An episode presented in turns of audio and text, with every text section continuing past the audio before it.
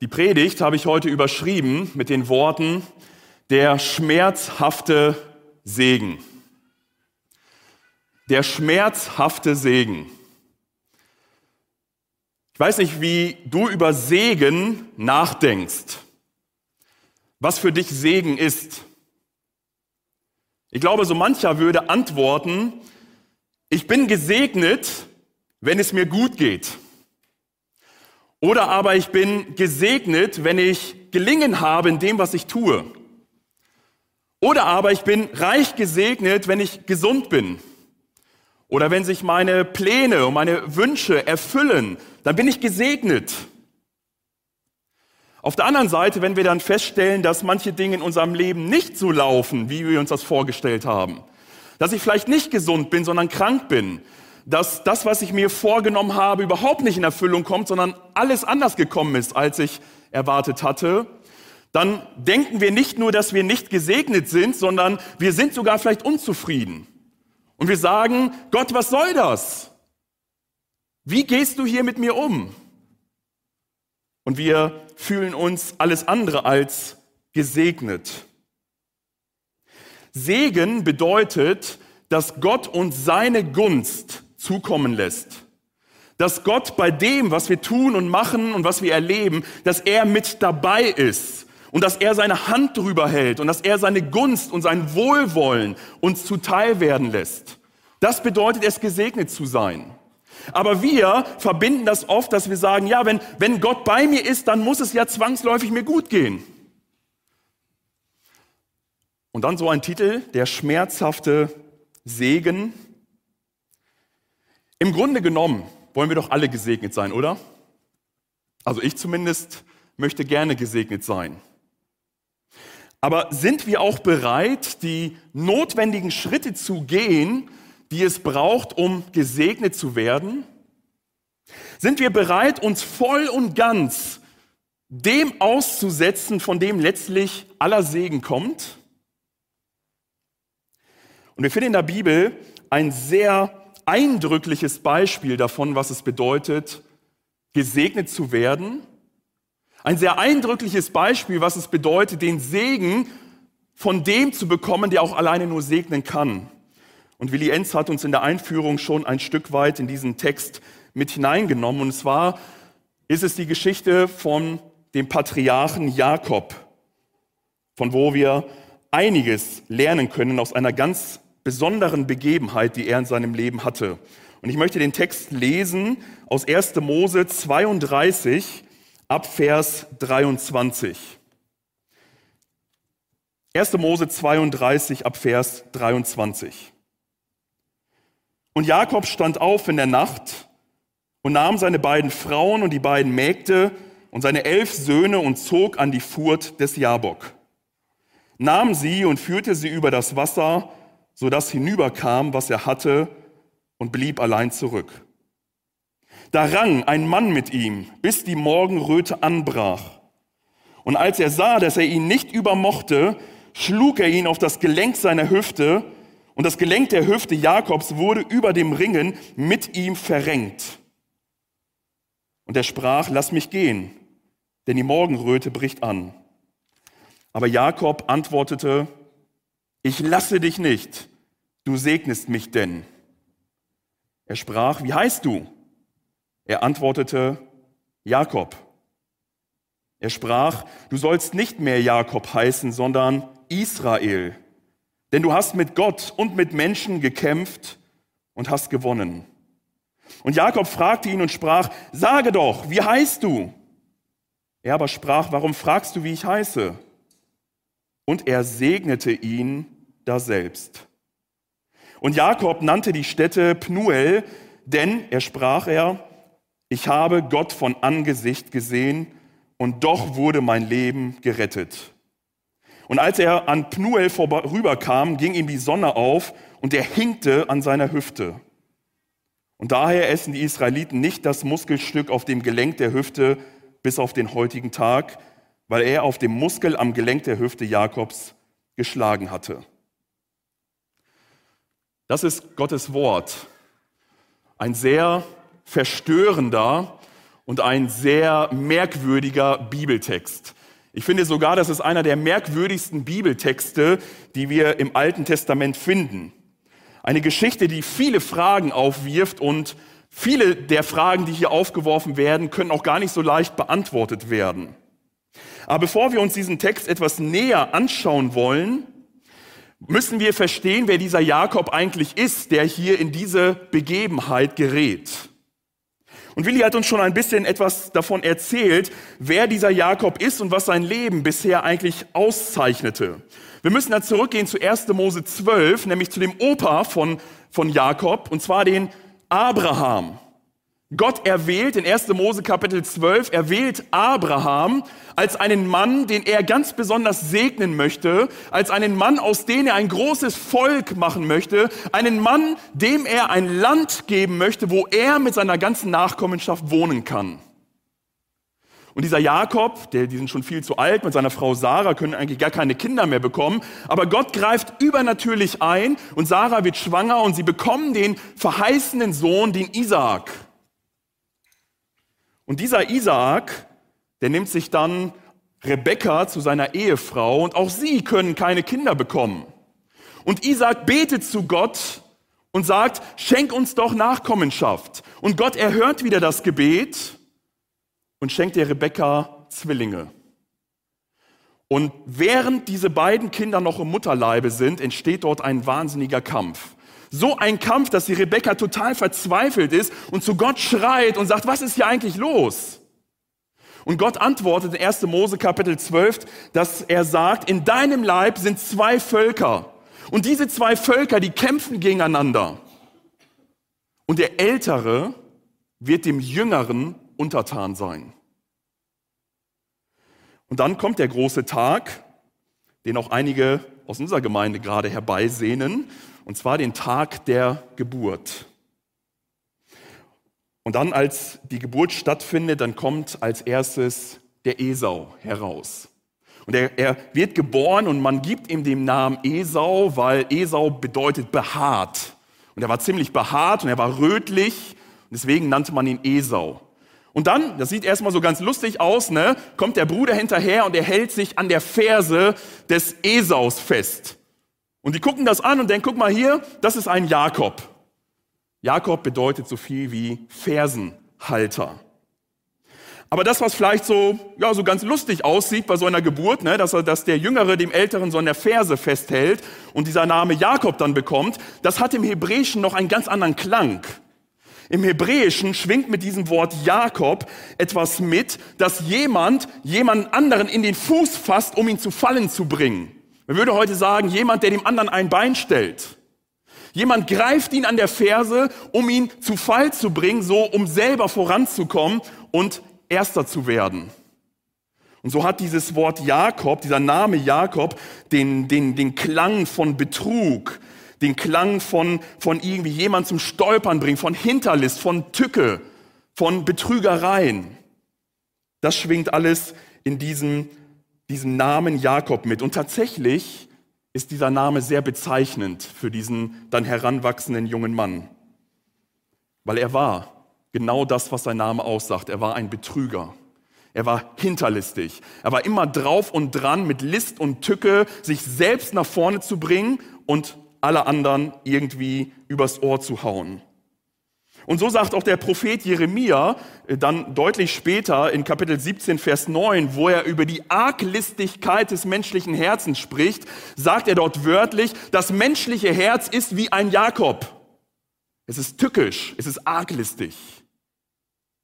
Das zeichnet diesen Jakob aus. Und Willi hat es dann auch schon kurz erwähnt es war dann auch so, dass dieser Jakob immer auf der Suche war nach dem Segen. Es war im, im vorderen Orient damals so gewesen, dass der Erstgeborene auch den erstgeborenen Segen des Vaters erhielt, was nicht einfach nur der Segen war, den man, den man von Gott erbat über diesen ältesten Sohn, sondern es hatte ganz viel damit zu tun, was mit, was mit dem Erbe passiert und was mit der ganzen Nachkommenschaft passiert und wer den Clan weiter anführen wird und so weiter.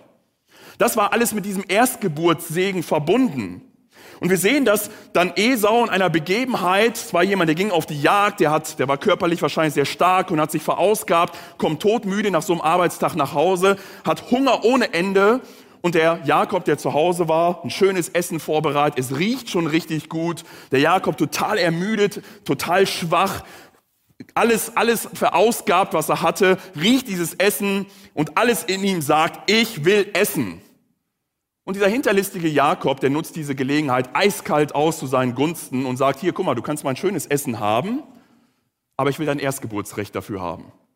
Und der Esau überlegt da gar nicht, macht da gar nichts groß hin und her, hier, irgend so ein Verhandel um eine Linsensuppe, ist, ist ehrlich ein Witz, jetzt gib mir das Essen, passt schon, kannst das Erstgeburtsrecht haben.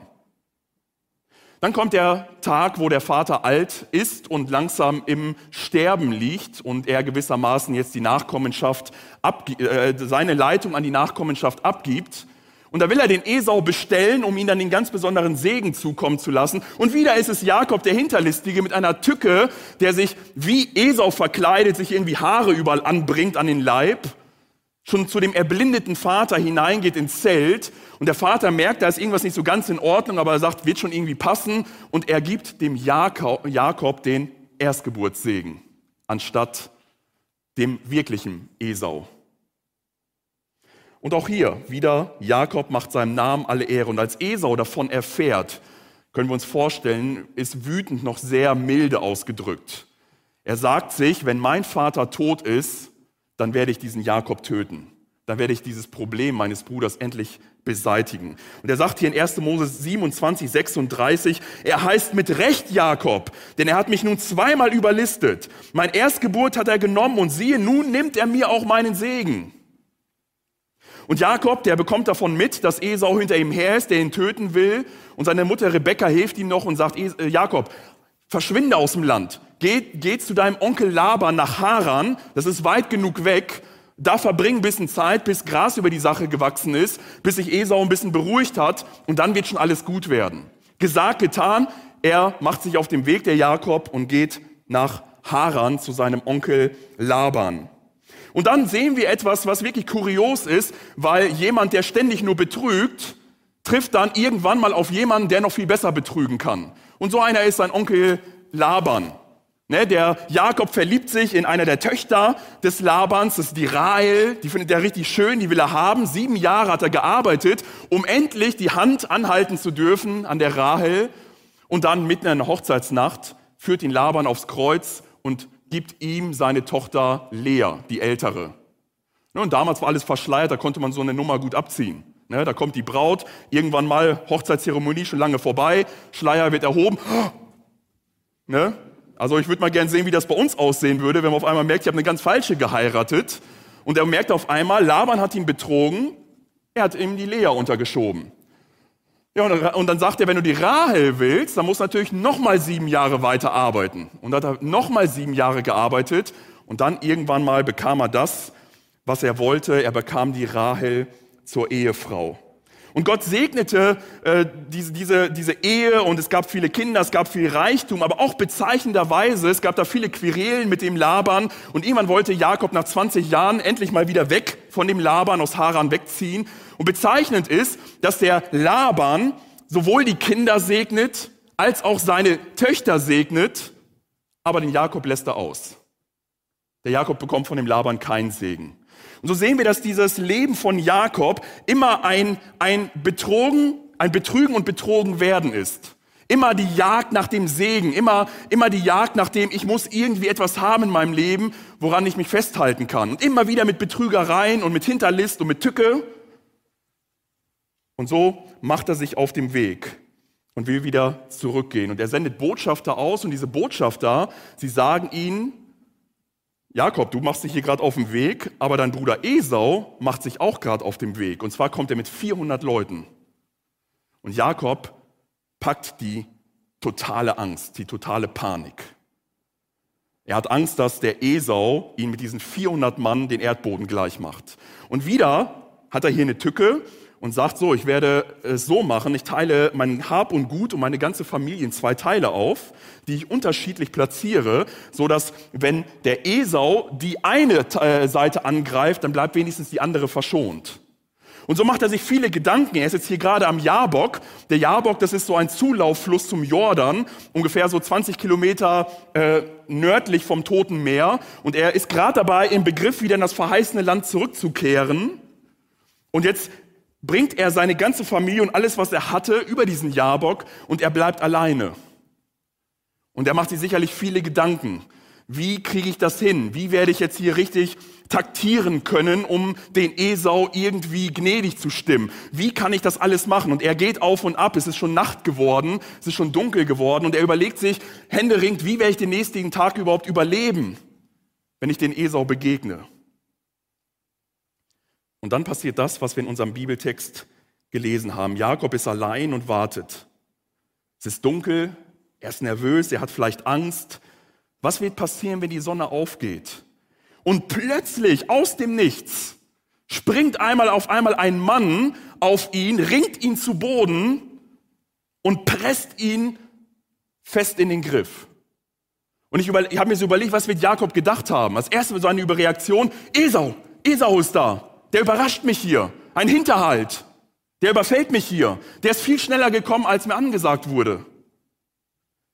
Oder war es vielleicht einer seiner Gedanken, irgendwelche Banditen, die ihn hier auflauern, die ihn vielleicht um das Hab und Gut bringen wollen? Da hat vielleicht jemand gesehen, oh, da kommt jemand, der ist sehr wohlhabend. Wer es auch immer war, mit Sicherheit hatte Jakob nicht den Eindruck gehabt, hier kommt jetzt gerade jemand in friedlicher Absicht, der mich gerne segnen möchte. So nein, ein Freund ringt man nicht zu Boden, den, den schlägt man nicht auf den Boden und hält ihn fest.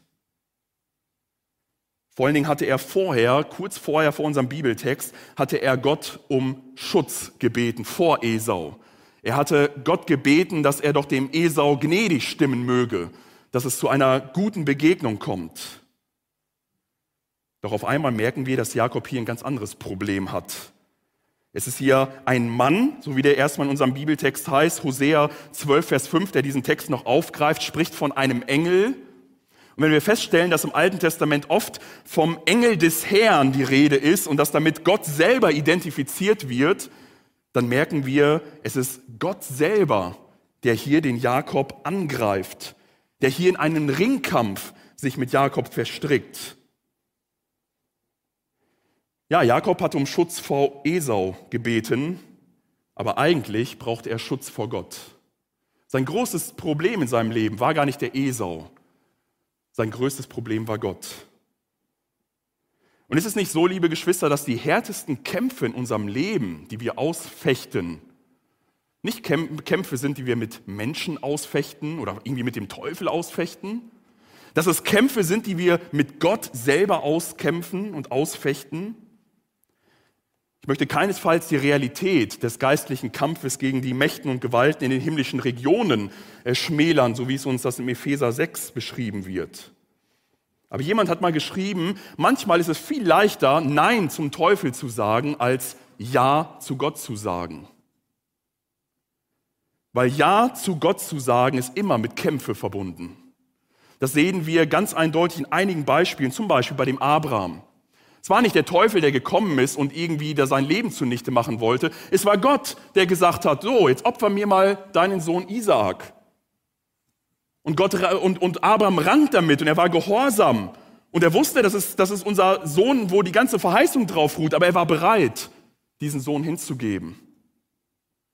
Oder später sehen wir einen Hiob, wo klar, der Teufel kommt, ihm alles nimmt, ihn sogar körperlich schadet aber interessanterweise sagt Hiob nicht, der Herr hat es mir gegeben und der Teufel hat es mir genommen.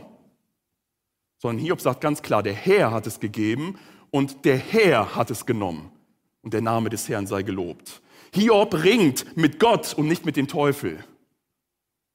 Oder es ist ein Jona, der den Auftrag bekommt von Gott als Prophet, Gottes Aussprüche zu sagen. Und Gott hat, äh, und Jona hat nicht Angst vor den Leuten in Ninive. Er hat nicht Angst vor diesem Auftrag. Er hat nicht Angst, was mit ihm passiert. Er hat Angst wegen dem Wesen Gottes, dass Gott gnädig sein könnte mit den größten Feinden Israels. Und deswegen haut er ab und flieht in eine ganz andere Richtung bis Gott ihn irgendwann zu packen bekommt in einem, in einem großen Fisch und ihn darauf vorbereitet, durch, auch wieder durch einen Kampf, den Auftrag wieder aufzunehmen, den er abgebrochen hat.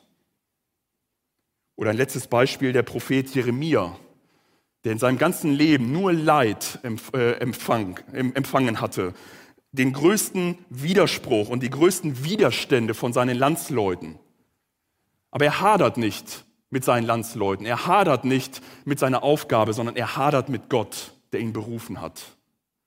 Und Gott sagt zu ihm, du, Jeremia, meinst du schon, dass es schlimm ist? Sei getrost, es wird noch viel schlimmer.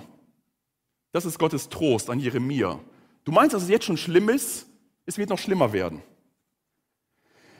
Und so könnte man in der Bibel mehrere Beispiele aufzählen, wo wir merken, unser größter Gegner, in Anführungszeichen, ist Gott selber. Und es ist auch hier Gott selber, der den Jakob angreift. Und warum ist der Kampf so hart? Nun, weil, weil Gott nicht einfach uns damit zufrieden geben möchte, wie wir sündige Menschen sind, sondern Gott möchte uns verändern. Gott hat eine Absicht für dein Leben. Gott möchte dich an seinen Platz stellen und möchte mit dir an sein Ziel kommen. Und wir Menschen, wir weigern uns hartnäckig dagegen. Aufgrund unserer Sündhaftigkeit, aufgrund unseres rebellischen Wesens. Und so muss uns Gott in Kämpfe hineinführen, wo wir verändert und vorbereitet werden von unserem Charakter, von unserem Wesen, für die Aufgabe, für das Ziel, was Gott für uns vorbereitet hat.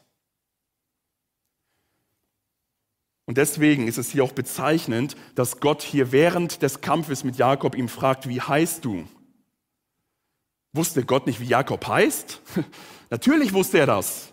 Außer Frage, Gott fragt hier nicht nach einer Information, sondern Gott möchte hier ein Bekenntnis hören, dass der Jakob sich endlich mal seiner ganzen Vergangenheit stellt und sagt, ja, ich bin Jakob. Ja, ich bin der Betrüger. Ich habe mich das ganze Leben nur durch Hinterlist und Betrügereien durchgemogelt. Die Frage ist, wer bist du? Wer ist dein Name? Das ist die Frage nach, wer, was ist deine Identität? Was ist dein Wesen? Was macht dich im tiefsten Labyrinth deines, deiner Seele eigentlich aus? Und das ist immer mit Kampf verbunden. Wir geben nicht so gerne preis, wer wir sind. Wir halten fest an unserer Identität. Wir halten fest an das, was uns lieb und wert ist. Aber Gott zwingt hier Jakob in einem Kampf, die Wahrheit endlich über sich selbst preiszugeben und endlich mal rauszukommen mit dem, was sein Leben eigentlich ausmacht. Der Ausleger Elliot, der schreibt dazu, der Mensch kann nicht zu viel Wahrheit auf einmal vertragen. Vor allem dann, wenn es die Wahrheit über ihn selbst ist. Unsere Fähigkeit zum Selbstbetrug ist gigantisch. Sie ist sogar unsere Überlebensstrategie. Jakob schreit hier raus, ich heiße Jakob, ich bin der Betrüger, ich bin der Hochstapler, ich bin der Lügner, ich bin der Hinterlistige. Ich habe mich gefragt, Willi, wer bist du eigentlich? Lieber Zuhörer, wer, wer bist du?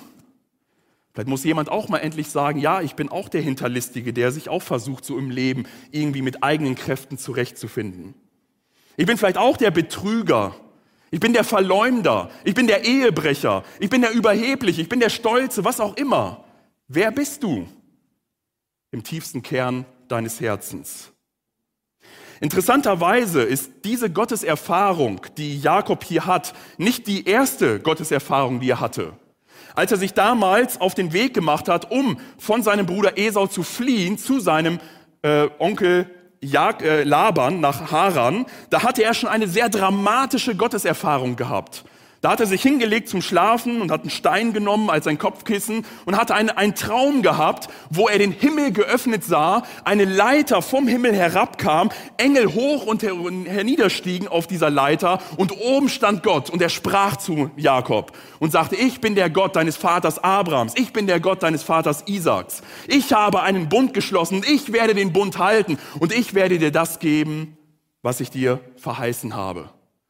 Und Jakob wacht auf aus diesem Traum und sagt, wow, an diesem Ort ist nichts anderes als das Haus Gottes. Und er nennt diesen Ort Bethel, das Haus Gottes.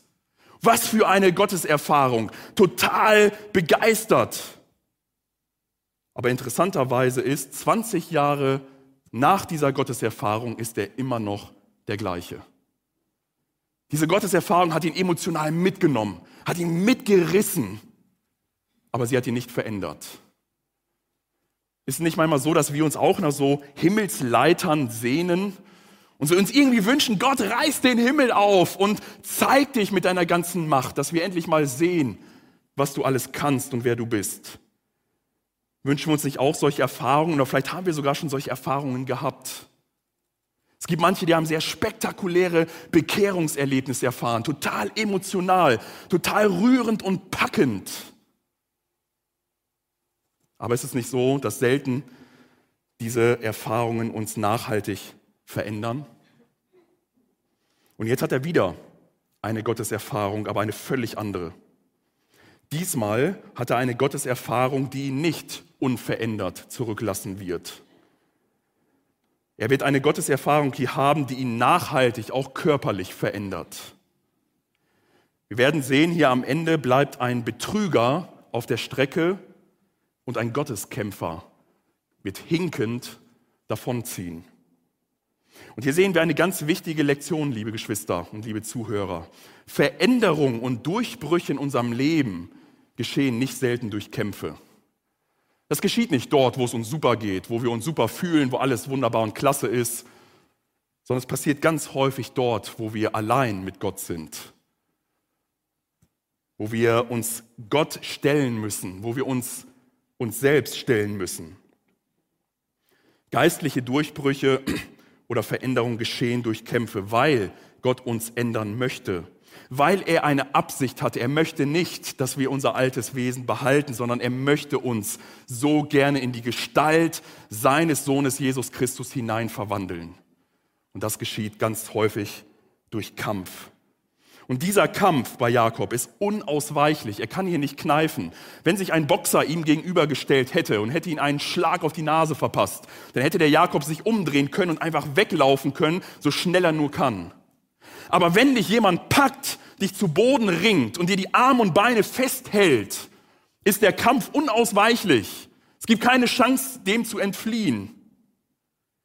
Und deswegen bezeichnenderweise gebraucht hier Gott den Ringkampf, um Jakob in seinem Mangel zu nehmen. Jakob war sein ganzes Leben lang immer weggelaufen. Er war immer geflohen. Aber jetzt kann er nicht mehr weg. Jetzt muss er sich dem Kampf stellen. Und so ist es auch bei uns. Ich weiß auch in meinem Leben, dass es dort viele Phasen gab, wo ich vor Gott weggelaufen bin. Wo ich sogar Angst hatte, in einen Gottesdienst zu gehen oder in die Bibel hineinzuschauen, weil ich dachte, Gott könnte mich ansprechen.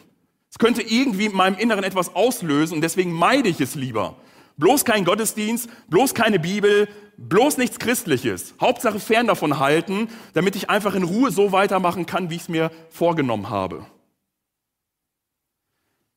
Und viele sind auch so, die fliehen vor Gott. Sie wissen eigentlich, dass sie sich diesem Gott stellen müssten, aber sie laufen weg. Aber in diesem Kampf gibt es kein Weglaufen. Gott ist hartnäckig. Er holt den Jakob hier ein. Er ringt ihn zu Boden, weil er ihn segnen möchte. Das, was Jakob eigentlich in seinem tiefsten Inneres seines ganzen Lebens wollte, das möchte Gott ihm auch schenken. Aber nicht auf der Art und Weise, wie Jakob es will, sondern auf der Art und Weise, wie Gott es tut. Jakob ist hier vor dem Gang ins verheißene Land. Und Greidanus, ein sehr äh, bekannter Ausleger, er schreibt dann, um, den, um seinen Fuß in das verheißene Land zu setzen, musste Jakob ein Israel werden. Er musste verändert werden. Dieser Betrüger konnte nicht so ins verheißene Land zurückkehren. Und wisst ihr, viele Jahre später, das Volk ist groß angesammelt, der Auszug aus Ägypten war gerade geschehen, steht dieses Volk wieder vor der Grenze zum verheißenen Land. Und wieder stehen sie dort und es sind Riesen in diesem Land, es sind große Streitmächte in diesem, Kamp äh, in diesem Land. Aber letztendlich sind es gar nicht die Riesen und sind es auch gar nicht die großen Streitmächte, sondern es ist wieder Gott. Es ist der Unglaube. Es ist der Unglaube dieser Generation, die sagen, Gott, wir trauen es dir nicht zu, dass du uns in dieses Land hineinführst. Und auch sie dürfen oder sie dürfen das verheißene Land nicht betreten, sondern kommen in der Wüste zugrunde. Wieder viele Jahre später tritt noch ein Gotteskämpfer auf, und zwar der wahre Gotteskämpfer, der wieder zur Schwelle zum Reich Gottes steht. Und auch wieder ist es ein harter Kampf, nicht mit dem Teufel, sondern mit seinem Vater im Himmel. Es ist der Herr Jesus Christus, der in einem harten Gebetskampf im Garten Gethsemane mit seinem Vater ringt, dass Schweiß zu Blutstropfen wird. Und er sagt, Vater, wenn es möglich ist, dann, dann lass diesen Kelch an mir vorübergehen. Und es wird da nicht beschrieben, aber man kann sich feststellen, der Vater sagt, es geht nicht anders. Es gibt keinen anderen Weg. Wenn es einen anderen Weg gäbe, dann würden wir ihn gehen, aber es gibt keinen anderen Weg. Du musst durch diesen Kampf hindurch. Und Jesus sagt, nicht mein, sondern dein Wille geschehe. Und er gewinnt diesen Kampf und er stirbt am Kreuz und er lädt die Schuld und Sünde der ganzen Menschheit auf sich, deine und meine persönliche Schuld. Und er, er bahnt, er reißt einen Weg auf zum Reich Gottes, wo wir durch Christus Vergebung unserer Schuld bekommen, wo wir durch Christus neue Menschen werden, verändert werden. Jesus Christus ist der wahre Gotteskämpfer und sich ihm zu stellen und seine Schuld und Sünde vor ihm zu bekennen und das ewige Leben in Anspruch zu nehmen, dieses, diesen Segen, ist auch mit einem Kampf verbunden. Und auf einmal in unserer Geschichte wendet sich dann auch auf einmal das Blatt, wo Jakob auf einmal erkennt, mit wem er hier eigentlich ringt. Dann ist es nicht mehr der, der Kämpfer, der ihn im Griff hat, sondern Jakob hält auf einmal diesen Mann fest und lässt ihn nicht gehen. Es war auf einmal Morgengrauen, der, der, der Mann wollte ihn verlassen, Gott wollte ihn verlassen und Jakob sagt, nein, nein, ich lass dich nicht gehen. Es sei denn, du segnest mich jetzt hier. Das, was ich möchte, das, was ich brauche, das möchte ich jetzt hier an dieser Stelle haben und ich lasse dich nicht vorher ziehen. Er, er packt sich hier dran und der Angreifer schlägt ihn noch mit voller Wucht an die Hüfte, so dass sie ausgerenkt wird. Und mit diesen ganzen Schmerzen und mit all das, was verbunden ist, hält Jakob sich aber an diesen Mann fest und sagt, ich lass dich nicht, es sei denn, du segnest mich. Und das Interessante ist, der Mann segnet ihn dann heißt es hier, und er wurde gesegnet. Und er nennt Jakob diesen Ort Pniel oder Pnuel, je nach Übersetzung, was so viel bedeutet wie Angesicht Gottes. Interessanterweise, wo Jakob die Himmelsleiter gesehen hat, sagt er, das ist hier das Haus Gottes. Ist auch schon sehr gut. Hier wohnt Gott. Aber jetzt, nach dieser Begebenheit, sagt Jakob, ich habe das Angesicht Gottes gesehen. Die Bibelleser werden wissen, dass das absolut phänomenal ist, weil es dann später heißen wird, niemand kann Gott sehen, ohne auf der Stelle zu sterben.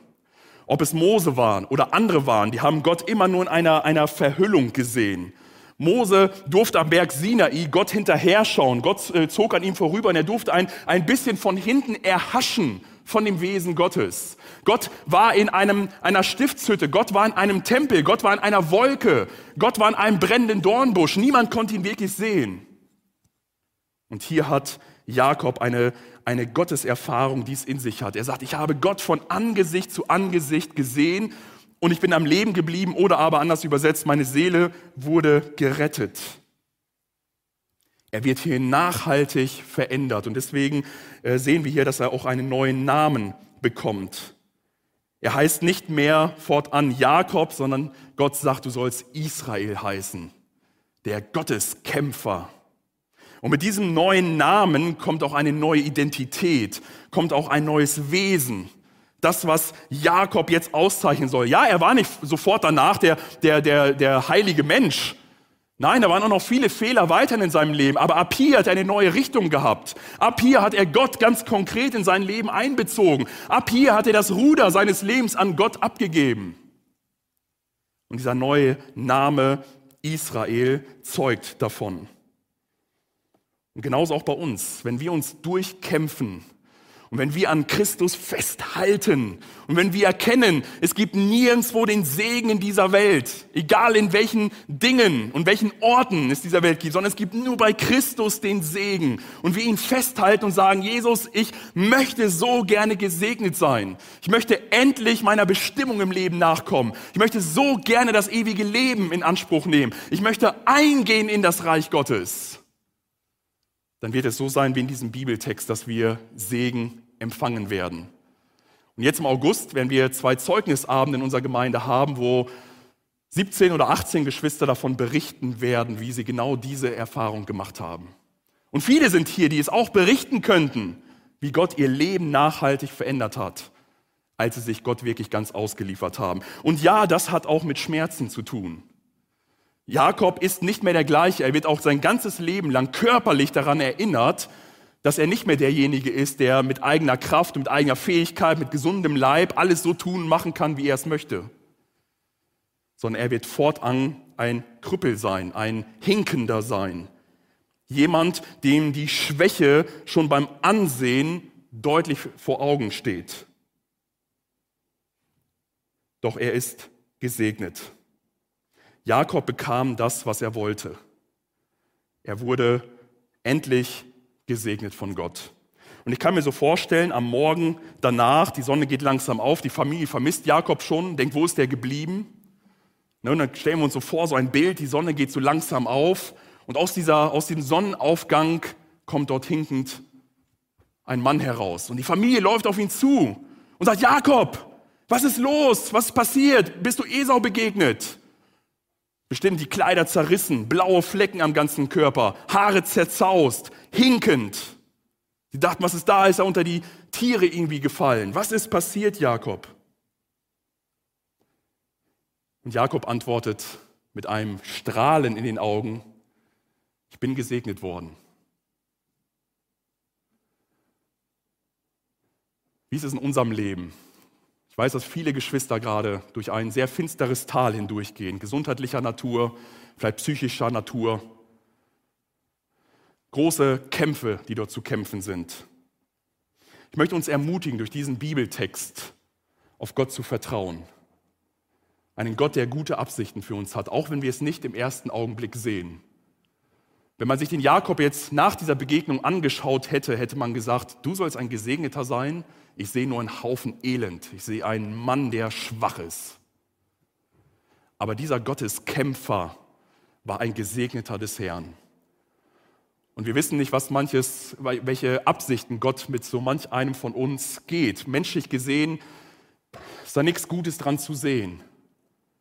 Aber ist da nicht umso wichtiger zu vertrauen, dass Gott derjenige ist, der uns segnet, auch in der Schwäche, und der uns in das verheißene Land hineinbringen möchte. Und ich würde gerne stellvertretend jetzt für unsere kranken und äh, leidenden und kämpfenden Geschwister beten und bei der Gelegenheit auch noch kurz erwähnen, uns hat, die Nachricht hat uns heute Morgen erreicht, dass die Albina Plett ist wieder aus dem Krankenhaus entlassen worden, aber es geht ihr sehr schlecht. Deswegen würde ich gerne auch für Albina beten. Ich würde mich freuen, wenn ihr im, im, im Lauten oder im Leisen mitbetet, und dass wir diesen Text einfach jetzt zu unserem Gebet machen und sagen, ja Herr, auch wenn wir durch Kämpfe müssen, wir wollen aber von dir gesegnet sein. Wir wollen nicht ausweichen, wir wollen den Weg gehen, den du für uns bereitet hast, weil wir glauben und vertrauen, dass dein Weg der beste ist und zum Ziel führt. Lass uns aufstehen. Ich gebe noch ein bisschen Gelegenheit, wenn jemand auch mitbeten möchte. Und ich schließe das Gebet dann ab.